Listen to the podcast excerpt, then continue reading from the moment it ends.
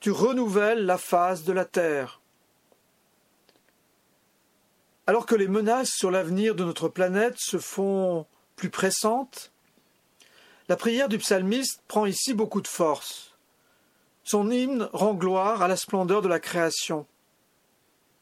Faut-il alors comprendre le soupir qui arrive à la fin du psaume, après la louange, que les pécheurs disparaissent de la terre, comme une vision anticipatrice de ce péché dont l'univers biblique ne pouvait pas encore avoir idée.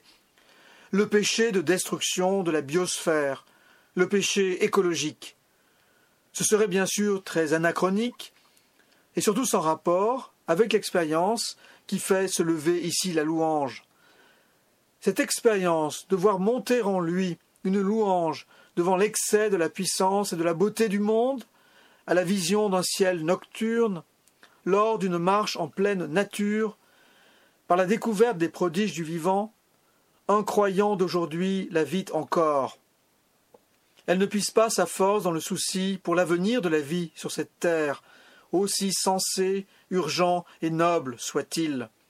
Sa force, elle l'appuie dans une présence qui accompagne toujours notre vision du monde, mais qui ne se laisse observer ni au téléobjectif ni au microscope.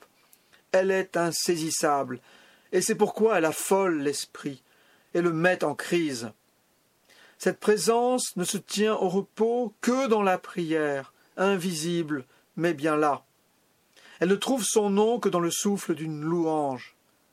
Le péché de l'homme enténèbre le monde mais l'Esprit du Seigneur, l'Esprit de sainteté, est plus fort que le péché.